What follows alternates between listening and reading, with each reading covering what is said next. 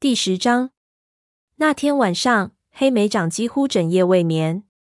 他一睡着，梦境中也充斥着火星的怒火，还有族长大发雷霆把他赶出营地的场景。第二天早晨，他不出武士巢穴的时候，依旧疲惫不堪。一想到这是他启程远行之前待在营地的最后一天，心中更是五味杂陈。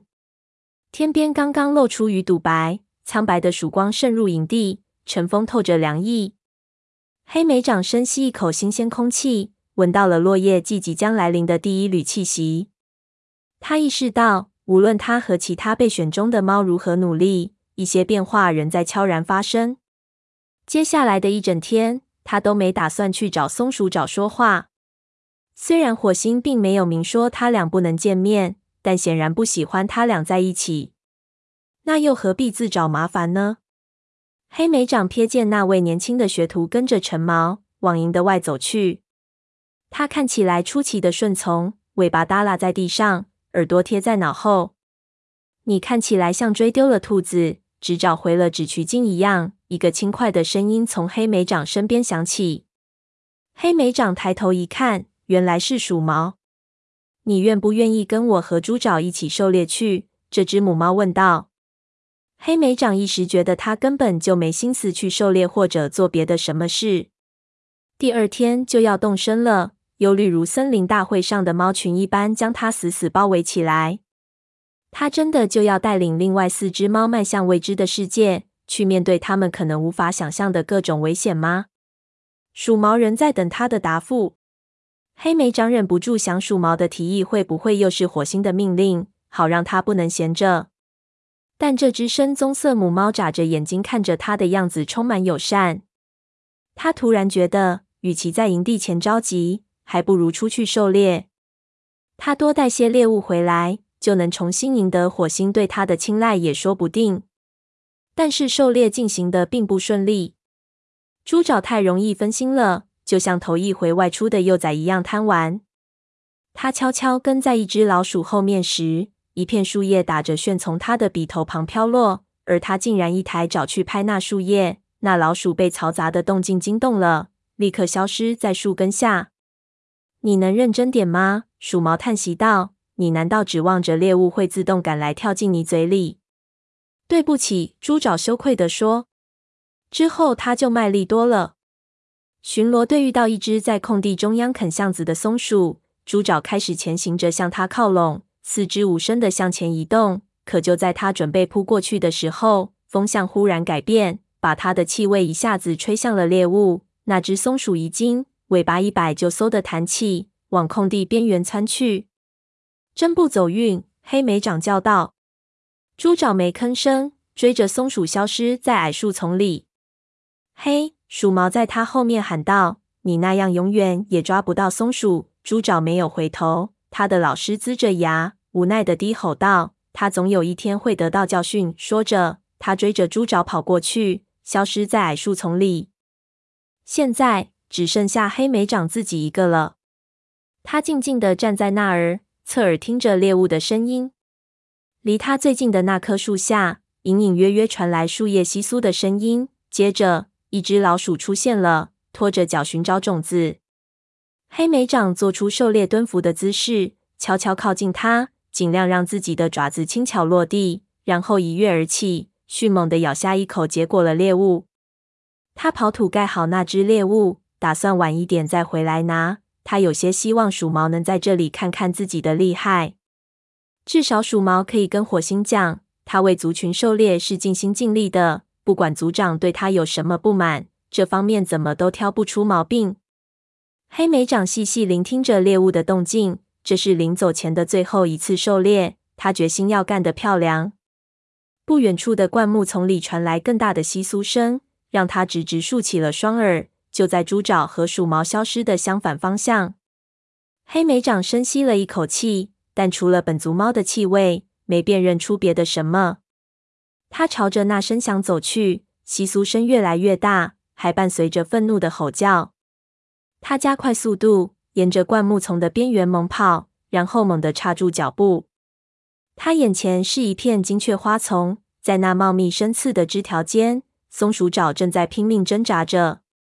他抬着前爪，身上的毛被那些刺枝挂了个结结实实。黑莓长实在忍不住了，咕噜咕噜的笑了出来。好玩儿吗？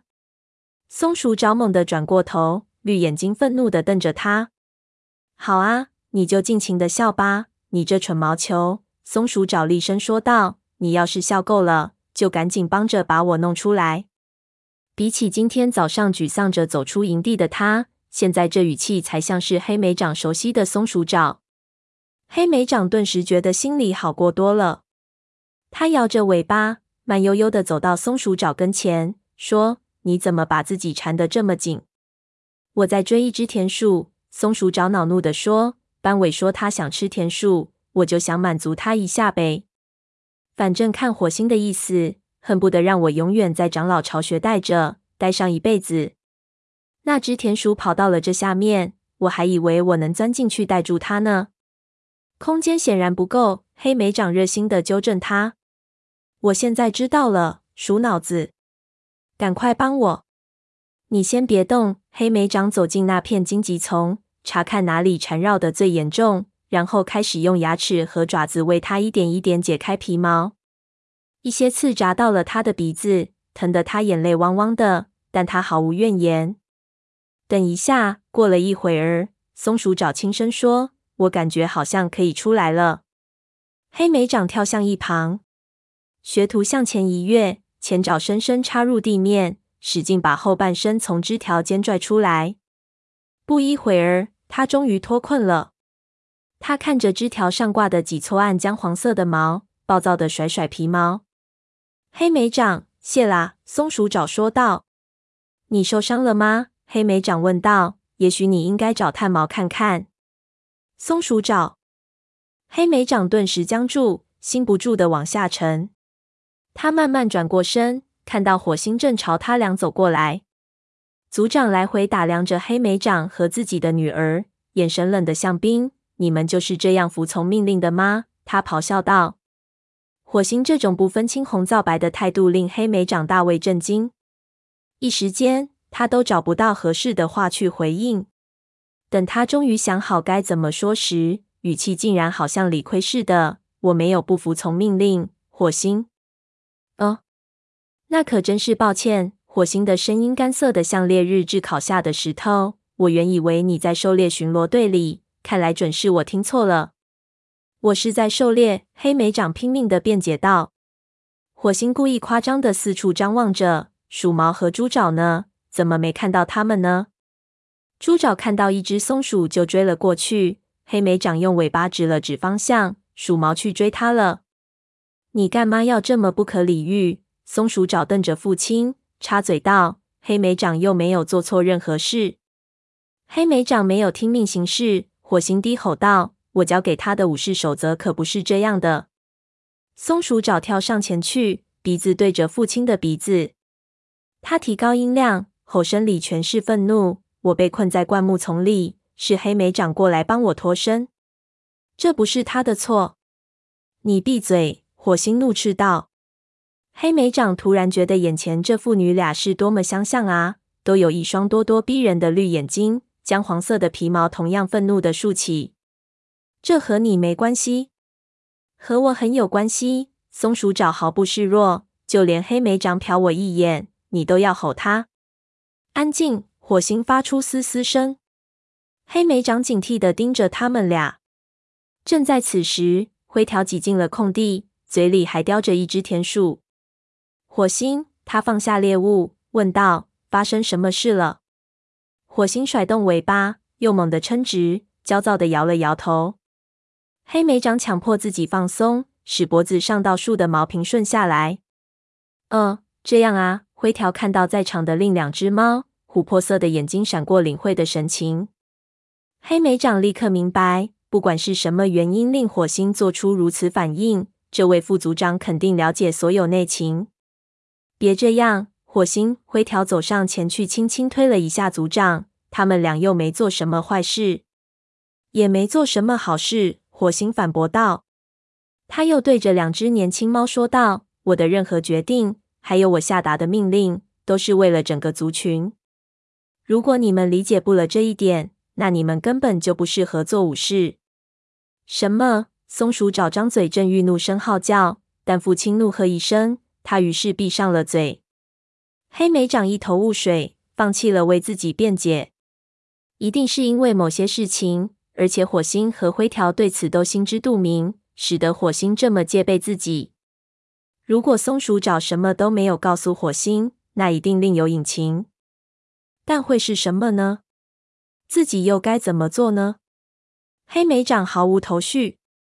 你，火星朝松鼠爪弹了弹尾巴，一字一句地说：“把灰条捕的田鼠给长老们带回去，然后继续为他们狩猎。”你，他尾巴朝黑莓长一弹，去找鼠毛，看看在天黑之前能否再捕几只猎物。现在就去！不等盯着他俩是否遵命行事，火星猛一转身，穿过灌木丛扬长而去。灰条在临走前停顿了片刻，他脑子里要考虑的事情太多了。他略带歉意的轻声说：“你们别往心里去，一切都会没事的。你们以后就知道了。”灰条，从火星消失的地方传来喊声。灰条抽动了一下耳朵，向两只年轻猫点头告别，急忙去追族长了。松鼠爪盯着他们的背影。既然火星已经走了，他也没什么好争辩的了。他垂下尾巴，转头看着黑莓长，眼里满是苦恼。我做什么事都不对，他说。你刚才也听到他说的话了。他认为我不适合当武士。他永远不会授予我武士名号。黑莓长不知道该说什么，他的疑惑慢慢变成难以遏制的愤怒。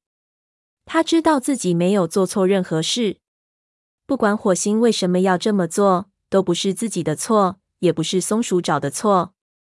松鼠爪或许很讨厌，但仍不失为一位忠诚而勤勉的学徒。任何稍有头脑的族长都看得出。他能成为一位了不起的武士。他低头凝视着地面，就连松鼠找叫他都没有听见。他感到自己的头脑渐渐清晰起来，就像风吹散了乌云，让阳光透过时的灰色天空。前一天，在育婴室后面被火星训斥后，预言的要求和对火星的忠诚，还让黑莓长觉得左右为难。现在他终于想通了，日复一日的努力想取悦族长不会有用的。因为从一开始他就不知道火星为何迁怒于他。现在只有一个解决方法了，他必须启程上路，按照星族的指引前进，直到能找到向火星证明自己忠诚的答案才回来。在此之前，他绝不会回头。走吧，黑莓长冲扔在地上的田鼠点了下头，沙哑地说：“把这个带回去，否则他又该找你茬儿了。”那你怎么办？向来聪明自信的松鼠爪，此时语气里却透着紧张。我黑莓长本来打算跟他说个谎，告诉他自己要去找鼠毛。接着他意识到，如果自己从此一去不回，就是彻底背叛了松鼠爪。毕竟他们现在同病相怜，至少就火星对他们的敌意来看是这样的。我要离开了，他对他说。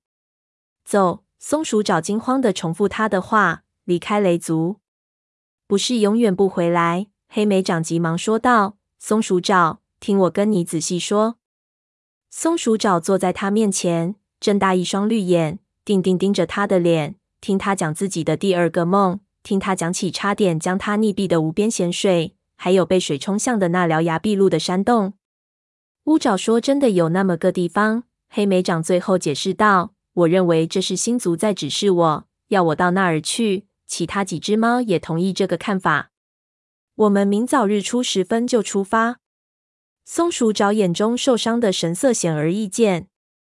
你告诉了他们，却不告诉我。他哀嚎道：“黑莓长，你保证过的。”我知道。黑莓长感到非常内疚。我本来是要说的，结果火星就开始找我麻烦。只有星族才知道为什么吧？就算他们知道，也不会比那个预言向我多透露一星半点。你真的准备去那儿？可你甚至都不知道那里有多远啊！我们谁都不知道。黑莓长承认道。但乌爪和见过那个地方的猫聊过天，所以我们肯定能找到。我今天不打算回营的了。他最后又加了一句：“我会在森林里随便找个地方过夜，明天早晨去四棵树与另外几只猫碰头。拜托你了，松鼠爪，请千万别出卖我们，不要把我们的去向透露给任何猫。”他说着，而松鼠爪越听眼睛越亮，最后已经兴奋地闪起光来了。他正要开口说话，黑莓长突然意识到了他打的主意。我一个字也不会跟别的猫说的，松鼠爪保证道。我说不了，因为我要跟你们一起去。哦，不行，你绝不能跟着去。黑莓长不同意。你没被星族选中，你甚至连武士都还不是。鸭爪也不是武士。松鼠爪马上回嘴道。而且我敢拿着一个月黎明巡逻来打赌，豹毛也会一起来。他绝不会让鱼尾单独行动的。所以我凭什么就要被扔下呢？他犹豫一下，又补充道：“我没有跟任何猫提起过你先前做的那个梦，黑莓长。我一个字都没有外传，连叶爪都没说过。”黑莓长知道他说的是实话，因为松鼠爪要是走漏了半分消息，事情早就全营的皆知了。我可没有答应过你可以一起去。黑莓长提醒他：“我只答应会告诉你事情的动向。”我也做到了，但你不能抛下我。”松鼠爪喊道，“如果我无法知道后面发生的事情，我会着急的毛都掉光的。太危险了，松鼠爪，你还看不出来吗？那个预言就已经够沉重的了，我没有多余的精力照顾你，照顾我。”松鼠爪的眼睛愤怒的闪动着，“我能照顾好自己，不劳你费心。我一定要去，不管你乐不乐意。”如果你们不让我去，我就跟在你们后面。你想想今天发生的事吧。我和你一样不想回营的，一次次被无缘无故的呼来喝去。黑莓长犹豫不决的盯着他，他不想承担让一位年轻的学徒置身危险境地的责任，但他如果独自尾随他们穿越未知的领地，反而会更危险。而且，如果松鼠找返回营地，火星发现黑莓长失踪后，一定会逼问松鼠爪，直到松鼠爪说出自己知道的一切。没准火星还会派支队伍把他带回去。一瞬间，黑莓长理解了作为一名首领意味着什么。各种困惑和疑虑压在他心里，简直比一整条河的洪水还要沉重。他叹了一口气，那口气似乎一直传到他的爪尖。好吧，松鼠爪。他说道：“你可以来。”